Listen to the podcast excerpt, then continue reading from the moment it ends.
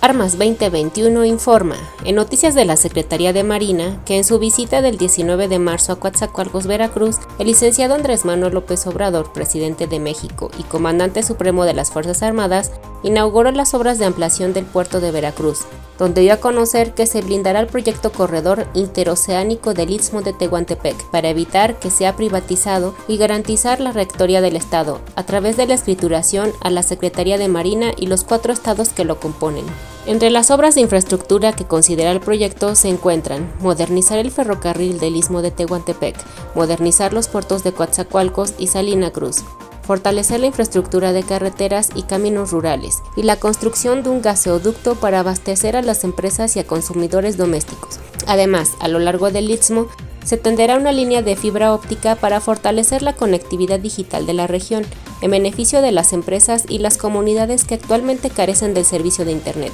Durante la inauguración de las obras, el jefe del Ejecutivo Federal aseguró que a finales de 2023 este proyecto tendrá que quedar terminado y una vez que se termine habrá que pensar cómo operarlo y cómo blindarlo para evitar su privatización. Y con esta premisa expresó, ya tenemos la idea inicial de que el complejo quede bajo custodia de la Secretaría de Marina y de los estados de Tabasco, Chiapas, Oaxaca y Veracruz. También resaltó que la infraestructura de este corredor permitirá el comercio con Asia y la costa este de Estados Unidos y que este plan se complementa con la modernización de las refinerías de Minatitlán y Salina Cruz, señalando que también existe la posibilidad de contar con una planta para el tratamiento de gas importado de Texas y el que se produzca en nuestro país. Recordó que el objetivo es generar oportunidades de desarrollo en el istmo e impulsar la economía para evitar la migración forzada de sus habitantes, por su parte, Rafael Marín Mollinedo, director del corredor interoceánico del Istmo de Tehuantepec, recordó a los presentes que el puerto de Coatzacoalcos tiene una gran importancia para la economía del país y explicó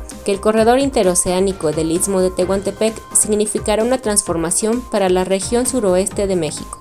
que creará oportunidades de empleo para los mexicanos de esta zona y que actualmente emigran al norte para buscar el sustento de sus familias. Por último, destacó que así como los puertos son los brazos del corredor interoceánico, el ferrocarril es su columna vertebral, y explicó que actualmente se tiene un avance del 34%, que son 64 kilómetros de vías rehabilitados y se estima su conclusión para finales de este año.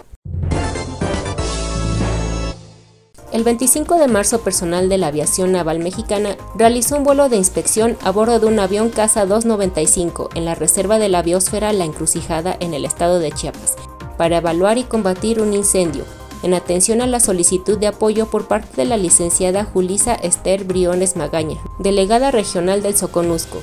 Durante el vuelo se observó un área afectada de aproximadamente 500 hectáreas de tulares, con un eje de avance en dirección noreste hacia el río Juixtla. Se espera que el río limite el avance de citado incendio, por lo que se mantiene monitoreado con personal de la CONAFOR, de la Comisión Nacional de Áreas Naturales Protegidas, CONAP, y Protección Civil del municipio de Mazatlán, desde las torres de vigilancia establecidas para tal fin. Mientras tanto, personal naval perteneciente a la 14 Zona Naval se mantiene listo y en espera de la evaluación del incendio y en caso de observarse algún foco de calor activo, se solicitará el apoyo del helicóptero MI-17 con el Ivalde para mitigarlo con descargas de agua. En cuanto a noticias de la Secretaría de Comunicaciones y Transportes, se informa a la comunidad que el Museo del Telégrafo, recinto cultural que resguarda la historia de las telecomunicaciones en México, ha reabierto sus puertas, con el propósito de mostrar un recorrido fascinante y didáctico por la historia de las telecomunicaciones y su importancia para el desarrollo del país. La exposición permanente de este espacio museístico está dedicada a la historia de las telecomunicaciones en México, exhibiendo aparatos de sus inicios y usos del sistema binario de puntos y rayas, creado por Samuel Morse, la llegada de la telegrafía al territorio nacional y su era dorada, la historia de Guillermo Marconi, impulsor de la radiotransmisión a larga distancia, la importancia del telégrafo en la Revolución Mexicana y el fin de la era Morse, entre otros temas.